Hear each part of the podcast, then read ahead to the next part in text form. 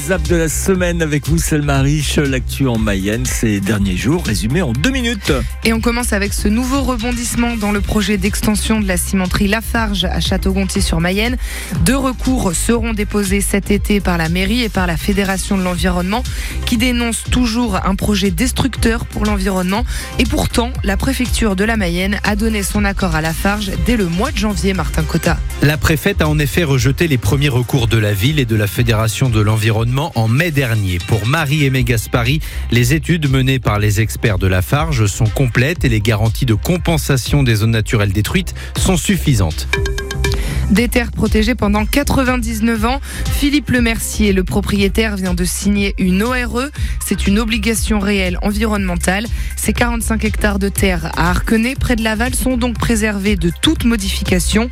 Un contrat signé devant notaire avec Mayenne Nature Environnement.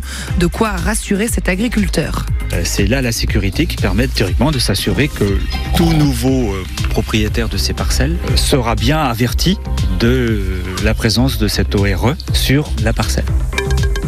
À 90 ans, Albert Delaunay ne manque pas d'air. Ça fait 70 ans qu'il joue du bugle, une sorte de trompette au son plus grave.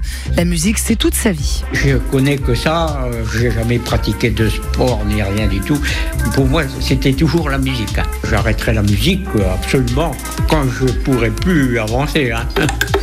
Enfin, un bonus. Mercredi, des groupes de tout le département ont fêté la musique. Et nous aussi.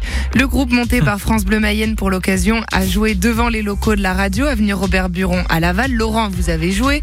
Oui. Et on a notamment chanté ce titre inédit. Ça s'appelle La fête du 53.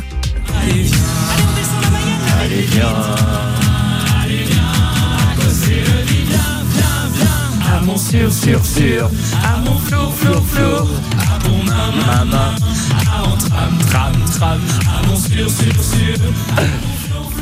On a bien rigolé en tout cas. Le sap de la semaine à retrouver sur FranceBleu.fr et votre appli ici par France Bleu et France 3.